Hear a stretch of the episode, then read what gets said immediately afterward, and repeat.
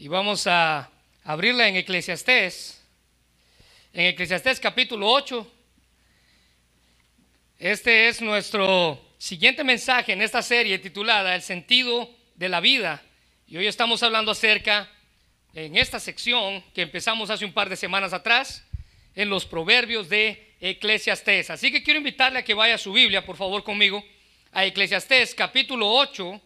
Eclesiastés capítulo 8 y vamos a la lectura a unos versículos, vamos a, vamos a tratar de cubrir todo el capítulo, que es lo que corresponde en esta, en esta hora, pero vamos a dar lectura a unos versículos, así que quiero invitarle a que lea conmigo los primeros versículos de Eclesiastés capítulo 8.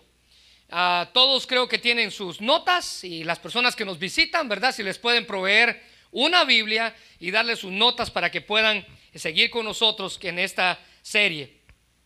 Muy bien, el versículo 1 dice, ¿quién como el sabio y quién como el que sabe declaración de las cosas? La sabiduría del hombre ilumina su rostro y la tosquedad de su semblante se mudará. Versículo 2. Te aconsejo que guardes el mandamiento del rey y la palabra del juramento de Dios. No te apresures a irte ni a, de su presencia, ni, ni en cosa mala persistas, porque Él hará todo lo que Él quiere. Pues la palabra del rey es como potestad. ¿Y quién dirá qué haces? El que guarda el mandamiento no experimentará mal, y el corazón del sabio discierne el tiempo y el juicio. Porque para todo lo que quisiereis hay tiempo y juicio, porque el mal del hombre es grande sobre él pues no sabe lo que ha de ser y cuando y cuando haya de ser, ¿quién lo enseñará? No hay hombre que tenga potestad sobre el espíritu para retener el espíritu, ni potestad sobre el día de la muerte, y no y no hay armas en tal guerra, ni la impiedad librará al, al que la posee. Versículo 9 todo esto he visto, dice el predicador, y he puesto mi corazón en todo lo que debajo del sol se hace. Hay tiempo en que el hombre se enseñorea del hombre para mal suyo. Hoy vamos a hablar acerca del valor y las limitaciones de la sabiduría. Bueno, si usted se recuerda, hemos venido estas semanas recalcando que la sabiduría es importante. Y hoy les quiero contar y decir que la, sabiduría tiene un valor incalculable. Ser sabio es bueno, dice Salomón. Pero con todo lo que la sabiduría puede ofrecer, también nos damos cuenta que la sabiduría tiene limitaciones. Posee ciertas limitaciones. Y esto es lo que el predicador afirma. Él comienza alabando la sabiduría en el versículo 1. Si usted puede ir al versículo 1 y quiero que subraye esta frase dice la Biblia, la sabiduría del hombre ilumina el rostro, ilumina el rostro. Él pregunta, ¿quién como el sabio y quién como el que sabe declaración de las cosas? Él está en primer lugar en el versículo 1 alabando al sabio. Pero si usted puede ir conmigo al versículo 17, que es el final del capítulo, Él nos muestra que a pesar de todo lo que la sabiduría puede ofrecer, la sabiduría tiene limitaciones. Versículo 17. Y he visto todas las obras de Dios, que el hombre no puede alcanzar la obra que debajo del sol se hace. Escuche bien esto, por mucho que trabaje el hombre buscándola a la sabiduría, no la hallará, y aunque diga el sabio que la conoce, no por eso podrá alcanzarla. Así que en primer lugar, Salomón inicia este capítulo alabando a la sabiduría, pero él termina el capítulo diciéndolo, mira, va a haber un momento en el cual tú te puedes esforzar todo lo que tú quieres y nunca la vas a poder alcanzar. Aunque esto pudiera sonar un poco negativo y pesimista, bueno, el comentarista Derek Kittner dice que en todo momento en este capítulo nos enfrentará con nuestra, escuche bien esto, incapacidad para liderar y dominar nuestros asuntos en un nivel tras otro, nos encontramos inmovilizados, perseguidos y desorientados. Pero son la clase de circunstancias que nos ponen inmovilizados, perseguidos y desorientados, las que nos ayudarán a ser más sabios, a crecer en conocimiento y habilidad para enfrentar la vida. Escuche bien, todas esas circunstancias difíciles que enfrentamos en la vida son las que nos ayudan a tener un conocimiento más amplio de la vida, a crecer, a madurar. Eso es lo que Salomón está diciendo aquí, eso es lo que Derek Kidner nos afirma. Y esto lo podemos ver a través de una historia que escuché esta semana.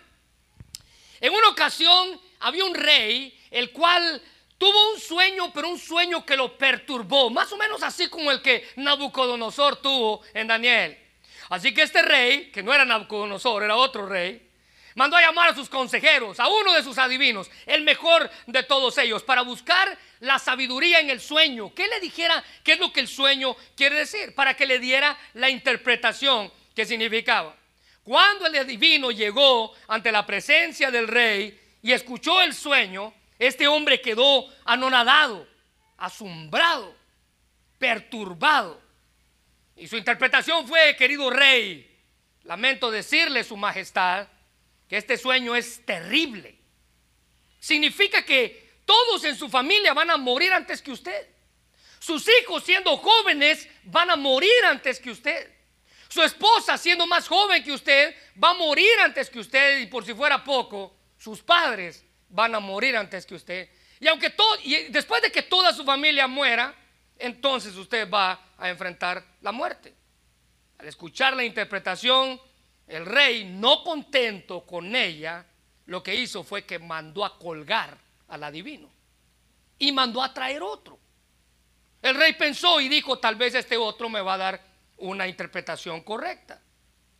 Cuando este nuevo adivino llegó al palacio, él se percató que había un hombre en la horca colgado. Y lo primero que preguntó fue, ¿qué hizo ese hombre para quedar en ese lugar? Eh, los guardias que lo llevaban le dijeron, sabes, le dio una interpretación al rey que no le gustó. Así que cuando el hombre llegó ante el rey, el rey le cuenta su sueño y el hombre al escucharlo con una sonrisa le dice, monarca, déjeme decirle su majestad, que usted es un hombre dichoso. Usted va a vivir más que todos en su familia. Es más, usted va a vivir más que sus hijos, a pesar de que sus hijos son más jóvenes que usted. Y por si fuera poco, usted va a vivir más que su esposa. Y por si eso fuera poco, usted va a disfrutar una vida más larga que la de sus propios padres. El rey se quedó contento con la interpretación y le dijo, a ver, ven para acá, ¿quién te enseñó a interpretar los sueños de esa manera? El hombre que está colgado allá afuera. Se da cuenta, la interpretación era la misma, pero la sabiduría para expresarlo era diferente. Así que Dios, hermanos, permite que usted y yo enfrentemos circunstancias difíciles, adversas, para ayudarnos a crecer en nuestra sabiduría.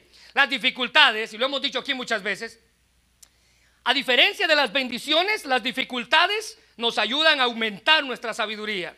Recuerde que la sabiduría, decíamos la semana pasada, no se aprende en un salón de clase. Usted, va una, usted no va a una clase a aprender para ser sabio. Es práctica, decíamos. Es parte de la vida diaria. En Proverbios capítulo 1, versículos 20 21 dice, la sabiduría clama por las calles. Escuche bien esto. Alza su voz en las plazas. Versículo 21. Clama a los principales lugares de reunión. En las entradas de las puertas de la ciudad dice sus razones. Y la ilustración que Salomón da aquí con respecto a la sabiduría clamando en las calles es una personificación, es una figura literaria para hacer que la sabiduría cobre vida en nosotros. Ella dice Salomón, anda en todos lados afuera en la calle diciéndonos, ven, búscame, escúchame, yo te voy a hacer sabio. La sabiduría no es un ser aislado, es la mente de Dios revelada y al leer acerca del ministerio terrenal de Jesucristo, vemos la sabiduría plena puesta en acción aquí en la tierra. Jesús mostró la sabiduría divina mientras Él estuvo en la tierra. Recuerde que la sabiduría, según el diccionario, es la capacidad de ver la vida desde la perspectiva de Dios, dice el diccionario bíblico. Saber cuál es el mejor curso de acción que se debe de tomar. Muchos estarán de acuerdo que, que la sabiduría es un bien valioso, pero ¿cómo podemos adquirirla? Bueno, miren lo que dice Proverbios 9:10. La sabiduría comienza honrando al Señor. Conocer al Santísimo es tener inteligencia. Y es aquí donde aprendemos que podemos comenzar a encontrar sabiduría por medio del temor a Dios. ¿Se recuerda Proverbios 1.7? El temor a Jehová es el principio de la sabiduría. Temor, respeto, honra. La sabiduría es el resultado de conocer y confiar en Dios. No un simple medio para eh, encontrarlo. No, Dios, dice la Biblia, conocer a Dios nos llevará a comprender y a difundir este conocimiento entre los demás. Y muchas veces hemos escuchado que las canas son sinónimo de sabiduría. ¿Ha escuchado usted ese dicho? Las canas son sinónimo de sabiduría. Ese dicho en cierta manera es verdad, en parte sí, pero en otra parte usted y yo hemos conocido mucha gente llena de canas que vive no sabiamente. Así que la sabiduría no depende de la cantidad de canas que tenga en su cabeza, sino de la cantidad de palabra de Dios que tenga en su vida. Eso depende de la sabiduría. No de la cantidad de canas, sino de la cantidad de palabra de Dios que tenga en su vida. Y Salomón dijimos inicia alabando al sabio, versículo 1. ¿Quién como el sabio? ¿Quién como él? Una forma de alabanza hacia él y lo hace por medio de dos preguntas. ¿Quién como el sabio y quién como el que sabe la declaración de las cosas? La versión Dios, Dios habla hoy dice, ¿quién puede compararse con el sabio? ¿Quién conoce el sentido de las cosas? Pero interesantemente, la nueva traducción viviente no lo hace en forma de pregunta, sino en forma de afirmación. Está ahí en sus bosquejos. Ella dice, qué maravilloso es ser sabio, poder analizar e interpretar las cosas. La sabiduría es importante, hermanos. Es necesaria para la vida. Matthew Henry decía que ninguno de los ricos, poderosos, honorables o cumplidos hijos de los hombres son tan excelentes, útiles y felices como el hombre sabio. Y él pregunta, ¿quién más puede interpretar la palabra de Dios o enseñar bien sus verdades y dispensaciones, sino el sabio? Y la idea aquí es que alguien sabio es un uno en un montón, dice, no tiene comparación. Mira el versículo 1, segunda parte. La sabiduría del hombre ilumina el rostro. Es diferente. Esa persona brilla, dice la Biblia. Eso es lo que literalmente significa. Esa persona resplandece su rostro. Es una persona alegre. No quiere decir que todo el día está riéndose. No, es una persona que sabe cómo enfrentar cada etapa de su vida. Él sabe por qué pasa. Él entiende la voluntad de Dios. Otra traducción dice que su sabiduría lo hace feliz, a pesar de las dificultades, a pesar de que las cosas no salgan como él piensa. Él es feliz. Porque un rostro iluminado, según la Biblia, era símbolo de haber obtenido la gracia de Dios y el favor de Dios.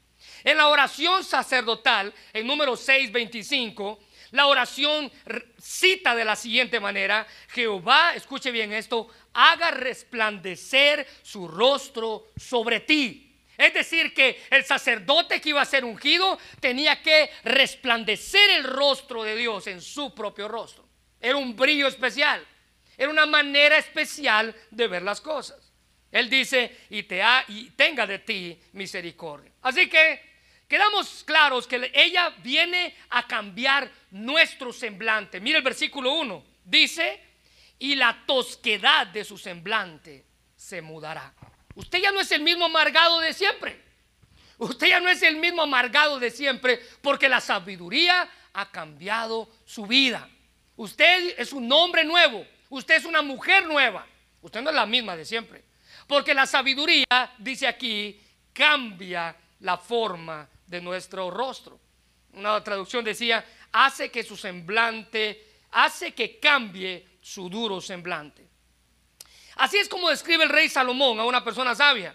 Y para que nosotros entendamos el mensaje de esta mañana, el valor y las limitaciones de la sabiduría, el predicador nos presenta a nosotros cuatro consejos que él nos da de su sabiduría para nuestra sabiduría.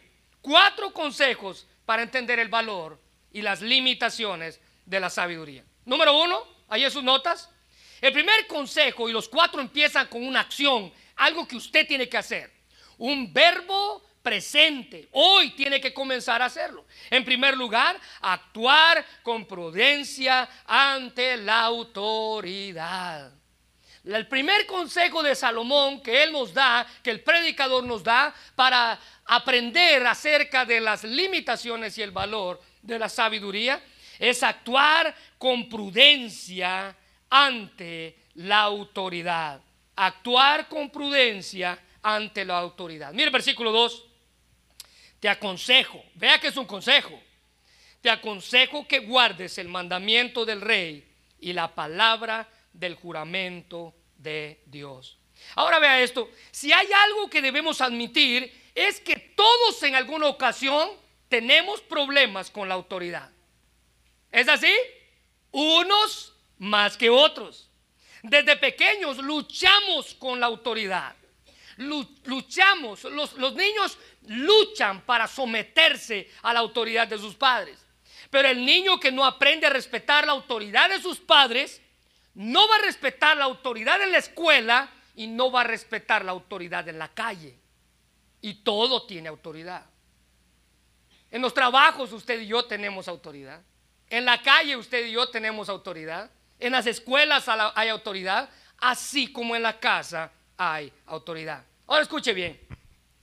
Hay dos clases de personas que desafían la autoridad y para no ofender a nadie, voy a hablar de los niños, ya que no están aquí, hablemos de ellos ahorita, que no están aquí.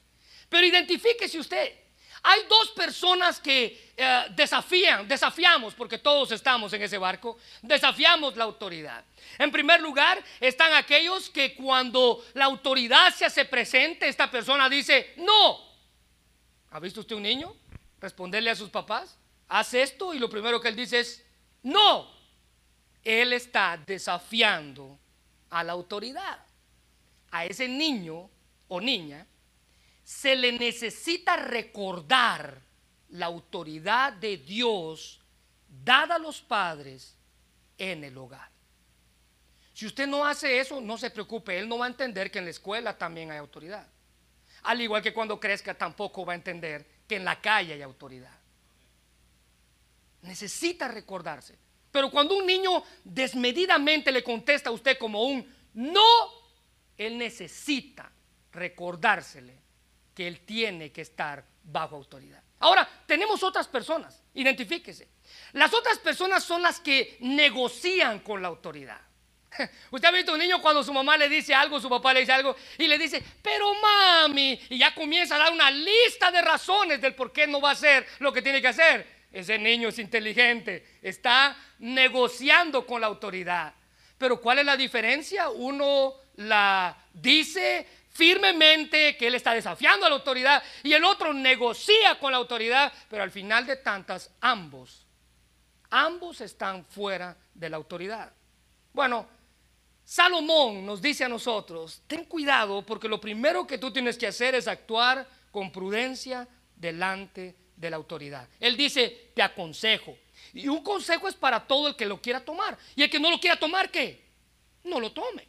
Él dice, yo te aconsejo que tengas esta actitud delante de la autoridad. Ahora note que la primera razón que el predicador da aquí para someternos a una autoridad humana, llámese gobierno, llámese lo que usted quiera, no es una razón lógica, sino una razón teológica, es decir, de Dios.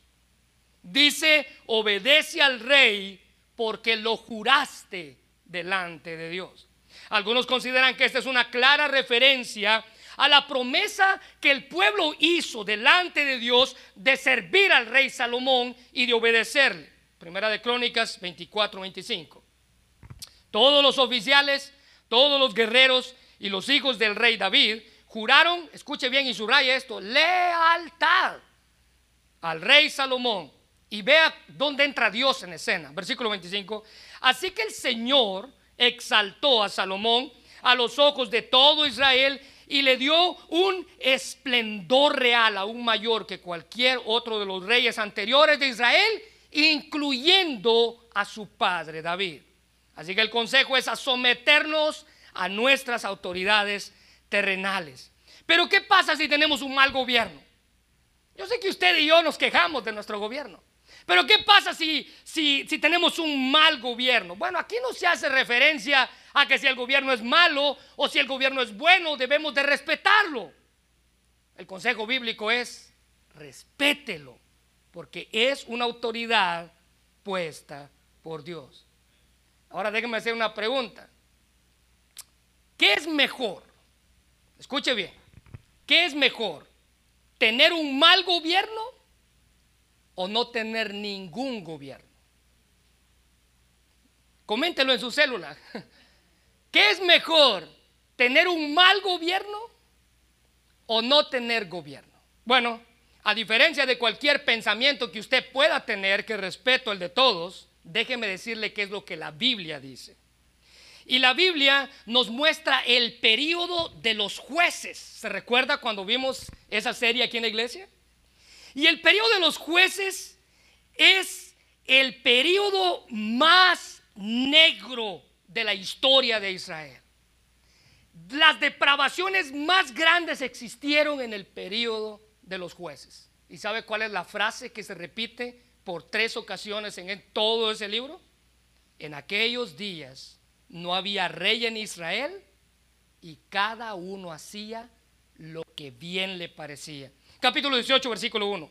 En aquellos días no había rey en Israel. Capítulo 21, versículo 25. Y cabe mencionar que este es el último versículo de todo el libro. 21, 25. En estos días no había rey en Israel. Cada uno hacía lo que bien le parecía. Así que en aquellos días, dice la Biblia, no había rey en Israel y ya es el periodo más negro del pueblo, dándose a conocer por las aberraciones que existieron en aquella época. Y habiendo dicho esto, hay una frase que quiero afirmar. Un mal gobierno siempre es mejor que la anarquía. Y la anarquía es la falta de gobierno. Un mal gobierno siempre es mejor que no tener gobierno. El apóstol Pablo dice en Romanos 13, versículo 1, sométase toda persona a las autoridades superiores, porque no hay autoridad sino de parte de Dios y las que hay por Dios han sido establecidas. De modo que quien se opone a la autoridad y a lo establecido por Dios resiste. Y los que resisten acarrean condenación para sí mismos. Así que la prudencia o reverencia delante del rey también debe ser demostrada al no levantarse de su presencia, dice Salomón, con una actitud presuntuosa por el veredicto que ya se ha impartido. Mira el versículo 3. No te apresures a irte de su presencia, ni en consejo, en cosa mala persistas, porque Él hará lo que quiere. Como si a esta persona no le hubiese gustado lo que el rey determinó y esta persona enojada se levanta y se va, dice el rey Salomón, no, no hagas eso. Porque ese rey tiene la autoridad de hacer lo que él quiera. Ahora, en el texto hebreo, esta primera línea es como un poco oscura, pero puede que signifique, no abandones disgustado o en mala forma su presencia, ni en cosas malas persistas. Esto es, no insistas en querer convencerlo de algo que él ya ha dicho que no iba a hacer. Y luego nos da una razón con mucho peso para no hacerlo. Versículo 4. Pues la palabra del rey es con potestad. ¿Y quién dirá qué es lo que haces? Esta es la razón por la cual es que el sabio obedece la autoridad. Porque aunque ejerce su poder eh, de manera injusta, él tiene el poder para hacer ejercer la autoridad. ¿Y quién le dirá qué es lo que haces? Alguien dijo que si al rey le basta con levantar la voz para, ser obedecido, ¿quién se le puede oponer? Ahora, ¿cuál es el resultado? ¿Cuál es el resultado de aplicar este consejo a nuestra vida? Versículo 5.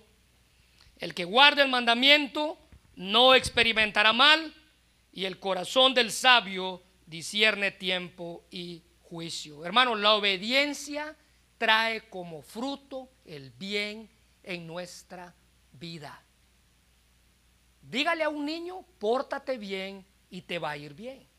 Bueno, a nosotros como adultos Dios nos dice, sé obediente y te irá bien.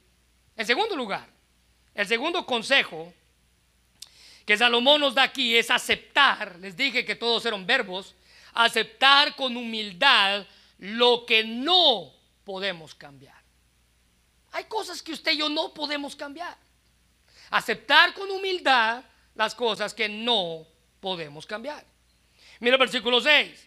Porque para todo lo que quisiere hay tiempo y juicio, porque el mal del hombre es grande sobre él, pues no sabe lo que ha de ser, y cuando haya de ser, ¿quién se lo enseñará?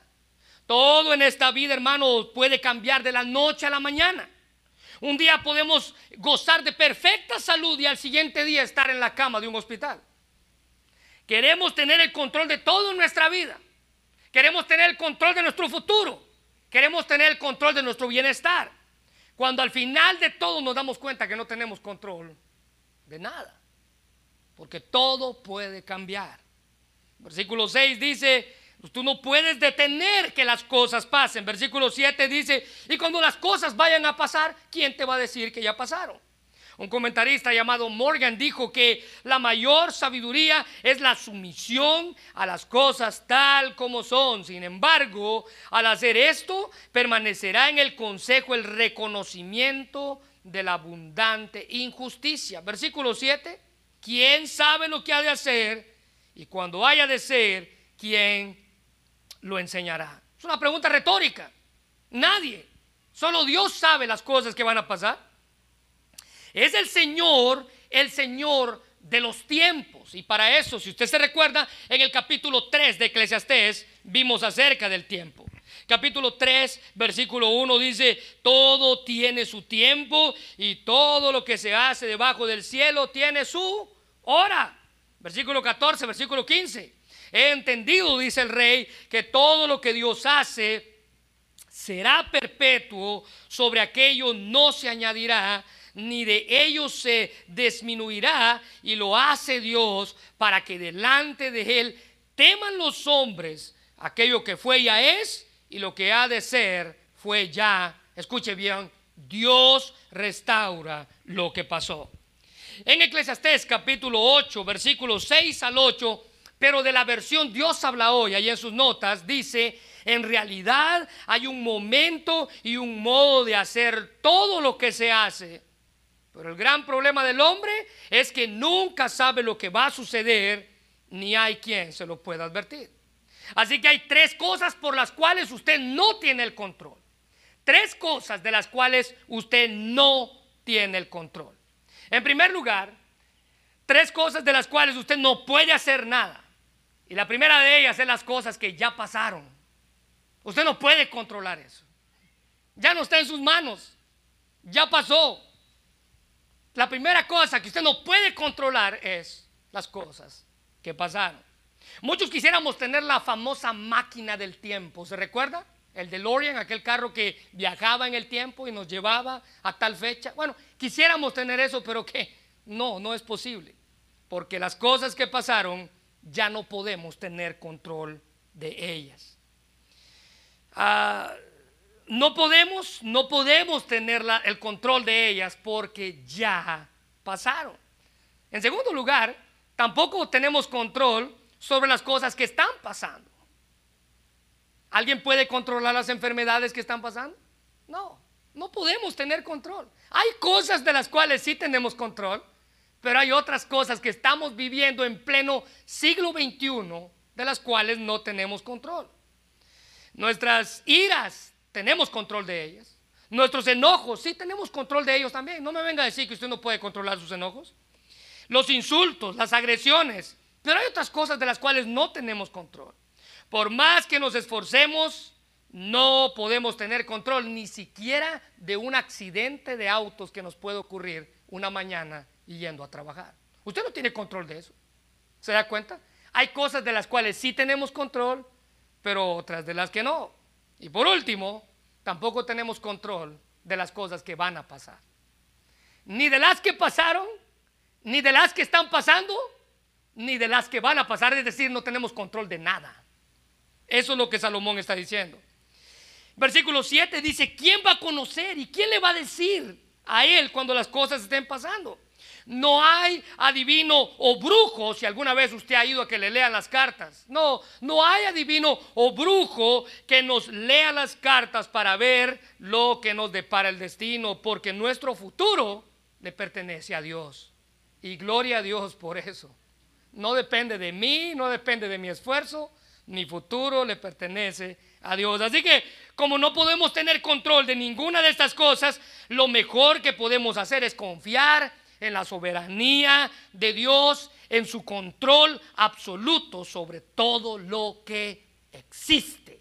El doctor MacArthur decía que Dios ha designado un tiempo para cada cosa, pero el hombre no conoce ni el tiempo ni los resultados.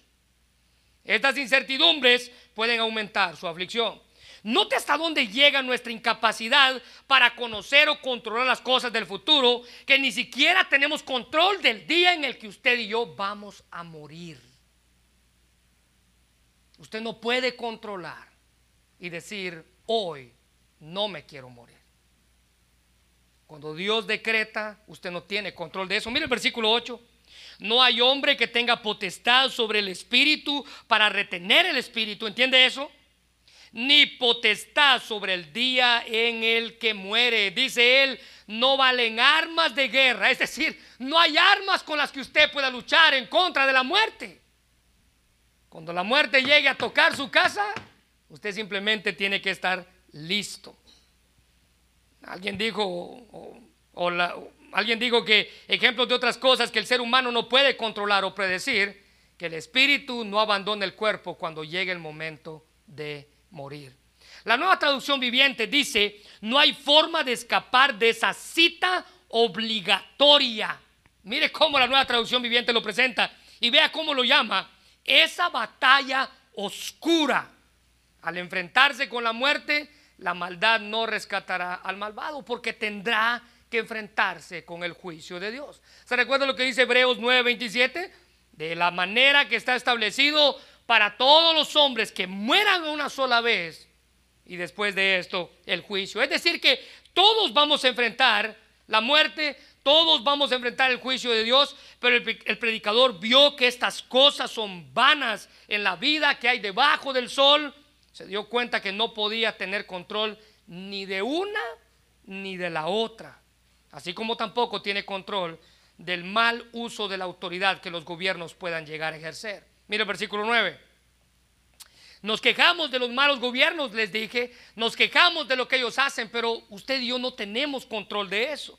El versículo 9 dice, todo esto he visto y he puesto mi corazón en todo lo que debajo del sol se hace. Hay un tiempo en el que el hombre, escuche bien esto, se enseñorea del hombre para su mal una clara alusión a los malos gobiernos que se aprovechan de los ciudadanos de su patria. La nueva traducción viviente dice, he reflexionado mucho acerca de lo que ocurre bajo el sol, donde las personas tienen poder para herirse unas a otras. Es triste, hermanos. El otro día estaba viendo un documental de Guatemala que se llamaba El Corredor Seco de Centroamérica. ¿Sabe con esas palabras? El corredor seco, no llueve y llueve cada cierto tiempo. La gente vive en la miseria, se está muriendo de hambre y los presidentes gozando de sus lujos en sus mansiones presidenciales. Eso es lo que el rey está diciendo. Pero eso es algo que usted y yo no tenemos control. En muchas ocasiones vemos injusticias que los gobiernos hacen por su pueblo luchan por tener el poder solo para aprovecharse de él. Pero por muy malo que el gobernante sea, escuche bien esto, un día ese gobernante va a estar frente al trono de Dios y va a tener que rendir cuentas delante de él. Así que, en segundo lugar, usted y yo simplemente debemos aceptar con humildad lo que no podemos cambiar. Ahora ve en tercer lugar, en tercer lugar, el tercer consejo que Salomón nos da para aceptar o para entender el valor y las limitaciones de la sabiduría es disfrutar de la vida a pesar de las injusticias. Este es un mundo injusto. Ya lo hemos hablado aquí muchas veces. La sociedad en la que vivimos es injusta. Pero mira el versículo 10. Asimismo he visto que los inicuos, sepultados con honra, más que los que frecuentaban el lugar santo. Es decir, los malos los entierran con gracia, con honra, más que los que son buenos. Fueron luego puestos en olvido en la ciudad donde no había actuado con rectitud, donde había actuado con rectitud. Esto también es vanidad. Mire, la vida está llena de injusticias y muchas veces enfrentamos injusticias desde nuestra infancia. El divorcio de nuestros padres es una injusticia. Es una injusticia que usted y yo probablemente tuvimos que sufrir. Algún abuso infantil es una injusticia que un niño sufrió o ha sufrido desde muy pequeño. Muchos llegan a la muerte y siguen sufriendo injusticias. Ahora note la injusticia que el predicador presenta aquí. Él dice, hay hombres malos que son enterrados con una gran pompa y con una gran alegría, y hay hombres buenos que después son puestos en una tumba y son olvidados. Nadie se acuerda de ellos. Y este versículo probablemente se refiere a cómo nos olvidamos rápidamente de la maldad realizada por algunas personas después de que ellas mueren. Al regresar del cementerio, decía este autor, les alabamos en la misma ciudad donde cometieron sus maldades. Y un ejemplo claro de esto es un hombre que usted y yo probablemente hemos escuchado de él, un señor llamado Pablo Escobar. Cuando este hombre murió, murió con los más grandes honores, enterrado con una gran pompa. Después de muerto hay gente que hasta le reza a él pidiéndole cosas. Ahora, oficialmente no es un santo de la iglesia católica, pero la gente ya lo hizo santo. Tiene su altar, tiene su oración. Usted le reza a un criminal. Es más, la cadena Discovery Channel sacó, y yo no sé si esto está en internet, pero yo recuerdo que lo vi hace un tiempo atrás, un documental cuando este hombre murió de la vida de él titulado, escuche bien el título del documental, Pablo Escobar, santo o demonio. Y ahí sacaban los testimonios de la gente, hablando cómo él era una buena persona, cómo nos ayudó, nos hizo casas, nos compró esto, nos dio lo otro, hizo una colonia que lleva su nombre, en fin, tantas cosas buenas que la gente hablaba de él. Tristemente, esa es la injusticia que el predicador menciona aquí. Hombres malos mueren con una gran y son enterrados con un gran gozo y los que son buenos, dice, son puestos en una tumba y olvidados. El rey nos presenta a los buenos que poco tiempo después de haber muerto son olvidados. Y esto no es otra cosa que vanidad, sin sentido, dice él. No tiene sentido que se alabe la maldad de uno y que se condene la bondad de otro. Ni para él, ni para nosotros. A mí no se me hace lógico. Para mí no tiene sentido que le oremos a alguien que hizo tanta maldad, que mató tantas personas, que fue conocido en todo el mundo por sus famosos carros bombas. Él fue uno de los precursores.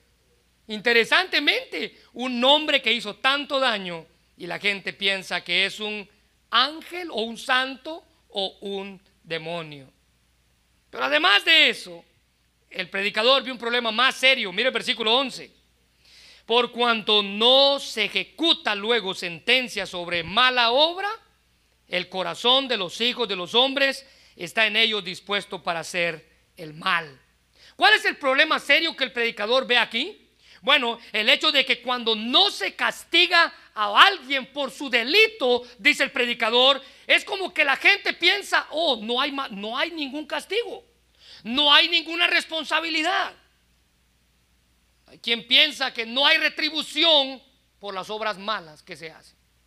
Cuando a alguien no se le castiga por su delito, el demás, las demás personas piensan que lo que él hizo no es tan grave no hay ninguna responsabilidad por nuestros malos hechos. Mire, si Dios no nos castiga de forma inmediata cuando pecamos, no debemos suponer que no le importa o que el pecado no tiene consecuencias. No, es el, sin embargo, resulta mucho más fácil pecar cuando no sentimos las consecuencias de inmediato. Cuando un niño hace algo malo y no se le descubre, ¿qué es lo primero que él piensa? Como no me descubrieron, lo puedo volver a hacer otra vez. Cuando un niño hace algo malo y no se le castiga por lo que él hizo, él piensa dentro de sí, hice esto que es malo, pero no hay castigo, no hay consecuencias.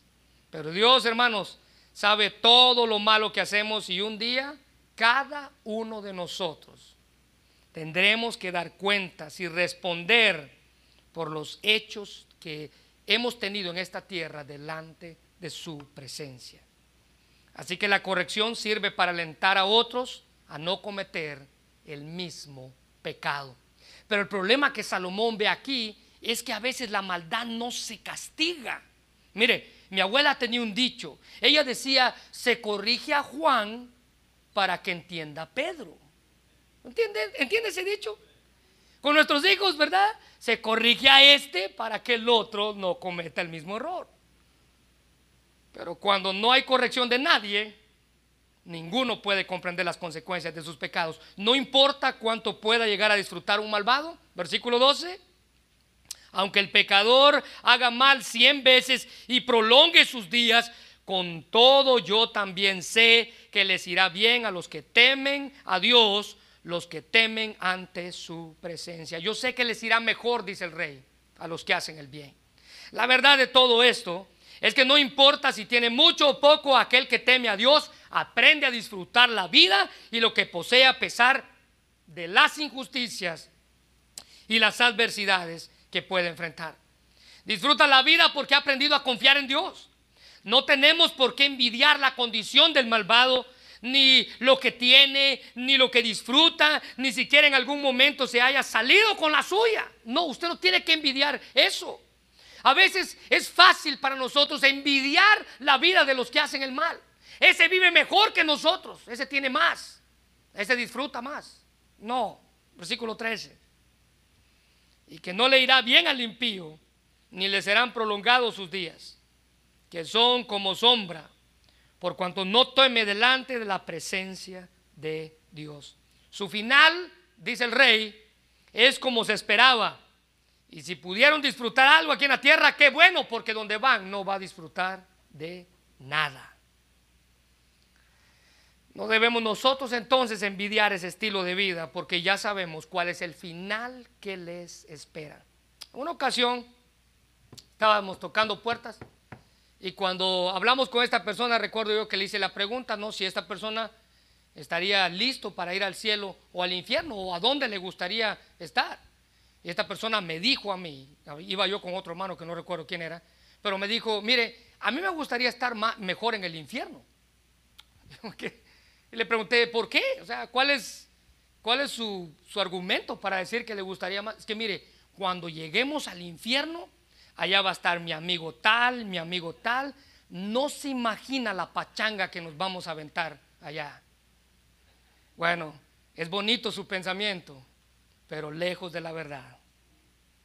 Aprenda a disfrutar lo que tiene aquí. Cuando esté en el infierno no va a disfrutar de nada.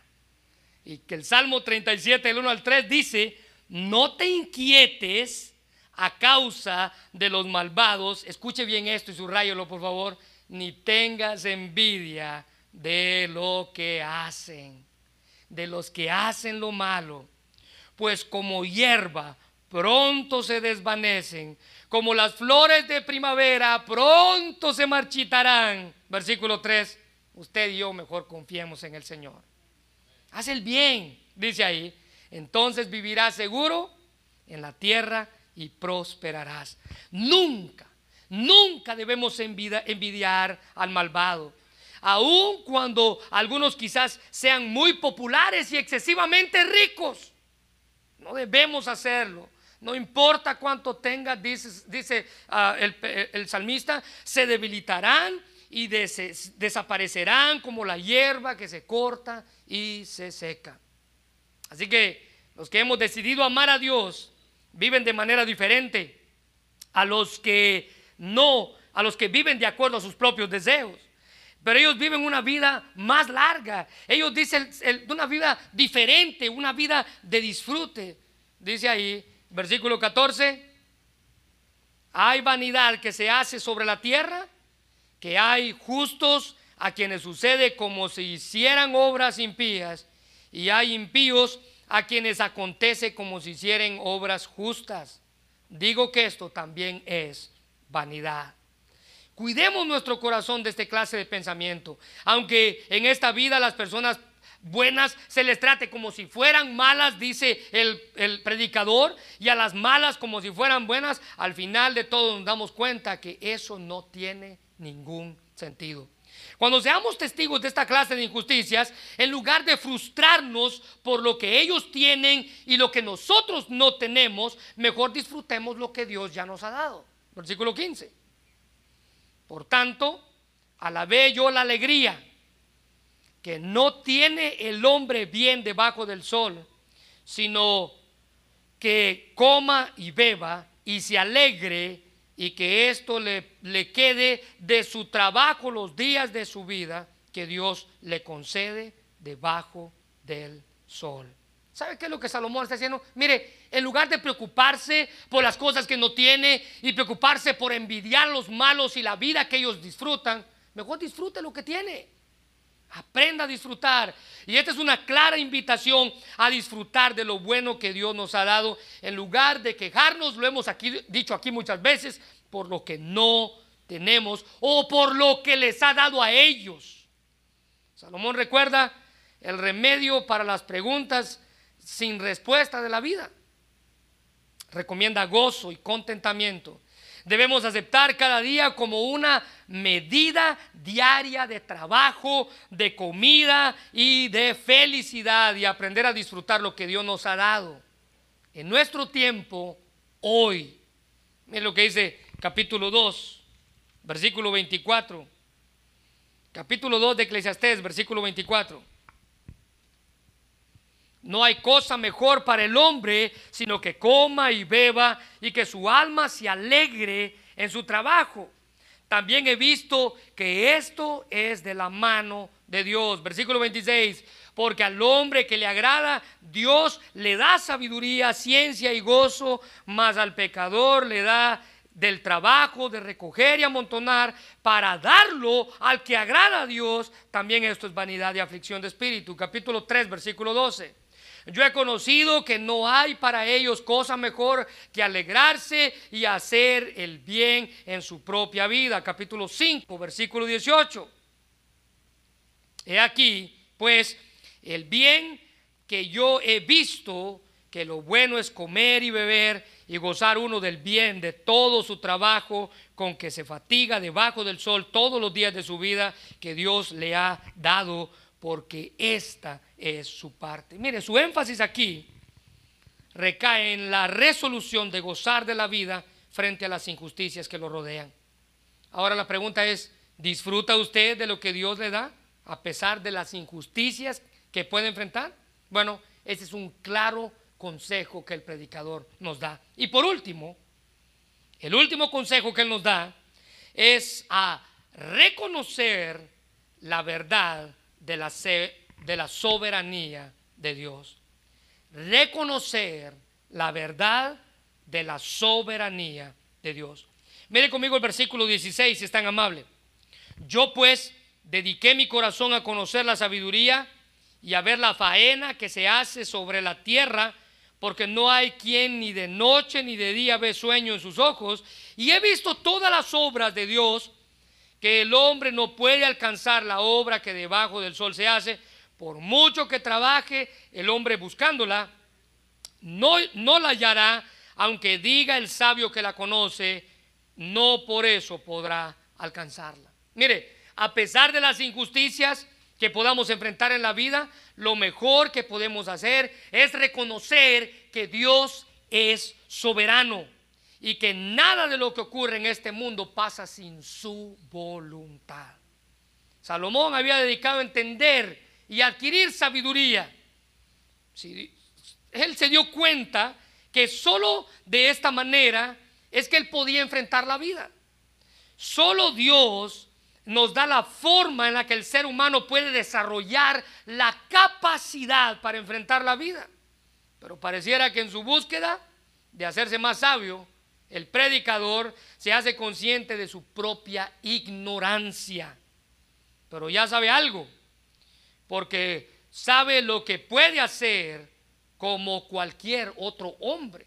Ahora, lo mejor que podemos hacer, dice Salomón, es reconocer que Dios es soberano y que en muchas ocasiones no podemos entender del todo las obras que Él hace. Es ahí donde con frustración preguntamos, ¿por qué Dios? Cuando en realidad nuestra pregunta debería de ser, ¿para qué Dios? Deuteronomio 29, 29 dice, hay algunas cosas que el Señor nuestro Dios ha mantenido, escuche bien, en secreto. Es decir, que hay cosas que usted y yo no entendemos de Él. Hay cosas que Él hace que usted y yo no comprendemos por qué las hace. Pero hay otras, escuche bien, pero hay otras que nos ha dado a conocer a nosotros y a nuestros hijos para siempre, para que podamos obedecer todos sus mandamientos de esta ley. Hay ciertas cosas que Dios decidió no revelarnos y posiblemente por las siguientes razones. En primer lugar, nuestra mente finita no puede entender todos los aspectos de Dios. Por más que usted se esfuerce, por muy sabio que usted se considere, su mente y la mía no puede entender todo el concepto de Dios. En segundo lugar, la razón del por qué muchas veces no nos permite conocer todo, es que algunas cosas no necesitamos conocerlas. Hay cosas que no necesitamos conocer hasta que seamos más maduros, hasta que Él considere para revelárnoslas. Y en tercer lugar, de las razones de por qué no conocemos todo el consejo de Dios, es porque Dios es infinito y omnisciente y para nosotros es imposible conocerle todo lo que Él es. Y aquí se nos muestra que a pesar de que Dios nos ha dicho todo sobre la obediencia a Él, nos ha dicho lo que necesitamos saber. Así que la obediencia proviene de un acto de voluntad, a través de su palabra. Dios nos ha mostrado a nosotros lo suficiente para ser salvos por la fe y servirle. El versículo 17 termina diciendo, por mucho que el hombre trabaje buscando la sabiduría, no la halle, no la va a hallar, y aunque diga que él es sabio, no podrá alcanzarla completamente. Es como si el rey dijera, cuando me puse a escudriñar los esfuerzos del hombre por obtener la felicidad, tan incesantemente algunos de ellos dice que ni siquiera lo dejaban dormir, eso es lo que dice el pasaje, entonces vi que el hombre no puede alcanzar las inescrutables tratos o formas en las que Dios obra. Miren lo que dice Job acerca de esto. Job dice, Él hace tantas y tan grandes maravillas, subraye esto, cosas que nadie es capaz de comprender. Y en el Salmo 73 el salmista dice, traté de entender por qué los malvados prosperan, pero qué tarea tan difícil en la que me metí. Es decir, no la pude entender. Aún si tuviera acceso, hermanos, a toda la sabiduría del, mundo, el hombre más, más sabio se quedaría corto delante de Dios. No hay nadie que pueda entender su sabiduría, no hay nadie que pueda entender sus hechos. En la vida siempre habrá más preguntas que respuestas. Pero no permita que lo que usted conoce de Dios lo haga usted detenerse de la sabiduría que Él le puede mostrar. No permita que lo que usted conoce de Dios, usted dice, no, pues conozco poco de Él. No, no, no permita eso. Dios nos ha dado el poder para crecer y para entender sus caminos. La sabiduría tiene un valor incalculable, pero ella, según el versículo 17, tiene limitaciones. Lo mejor que podemos hacer es afianzarnos de la soberanía de Dios, de su palabra, para poder crecer. Job capítulo 12, versículo 13 dice, con Dios está la sabiduría y el poder, suyo es el consejo y la inteligencia. ¿Qué tan sabio se considera usted? ¿Qué tan sabio se considera usted? ¿Se considera usted una persona lista para enfrentar la vida? Bueno, aquí tiene cuatro consejos que nos ayudan a entender el valor que la sabiduría tiene, pero entender que la sabiduría también tiene limitaciones. Pero sabe, muchas veces me he dado cuenta que las limitaciones de la sabiduría en nuestra vida, ¿sabe quién las pone? Nosotros. Yo limito la sabiduría en mi vida. Dios me da su palabra para que yo sea más sabio, pero yo considero que con lo suficiente sabio que soy, ya no necesito más. Ya estoy bien. Porque yo soy quien limito la sabiduría en mi vida. Dios está dispuesto a dárnosla. ¿Se recuerda de Santiago? El que necesita sabiduría, pídala. Dios la da sin reproche. Y aquí Job, para terminar, nos dice, Él es el dueño de la sabiduría y del poder. Suyo es el consejo y la inteligencia. Usted conoce a un Dios al cual se puede acercar confiadamente.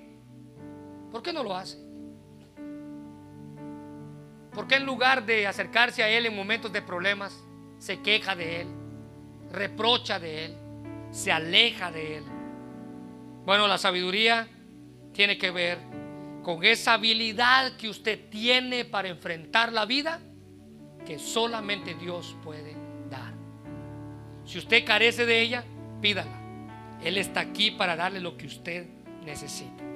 Señor, te damos gracias por tu palabra, Señor. Y gracias por la bendición de haber escuchado el mensaje de tu palabra. Señor, gracias porque a pesar de las dificultades que podamos enfrentar, tú tienes el control de todo en nuestra vida, Señor. Hay cosas que no podemos cambiar en ella. Vivimos pensando en las cosas del pasado, en los problemas que tuvimos,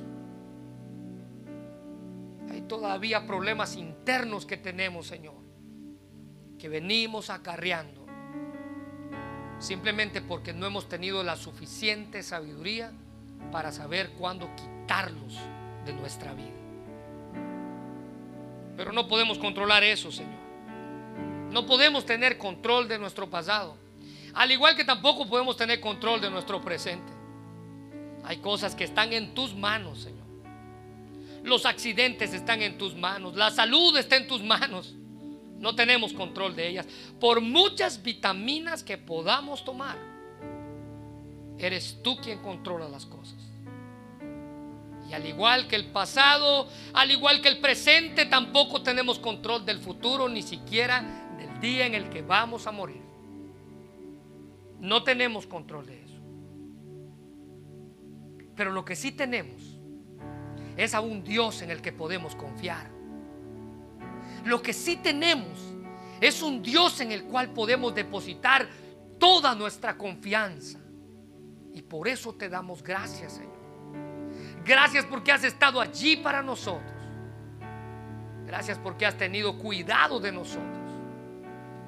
Gracias porque nos has dado el privilegio de escuchar tu palabra, de acercarnos a ti de vivir para ti, de estar cerca de ti, Señor. Gracias por ese privilegio.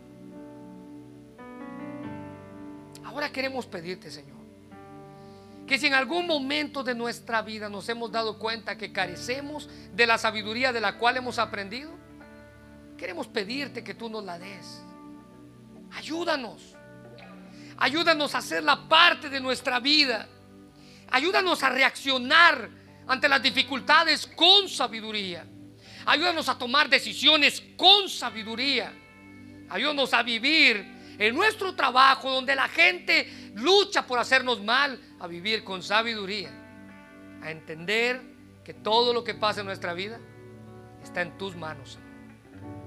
Y si usted que está aquí aún no conoce de ese Dios del cual hemos hablado, yo le invito a que usted pueda acercarse a Él Si usted no conoce al Dios que da la sabiduría, ese Dios que da la sabiduría está aquí, esperando que usted se acerque a Él.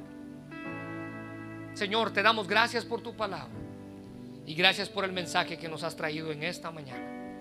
En el nombre de Jesús. Amén.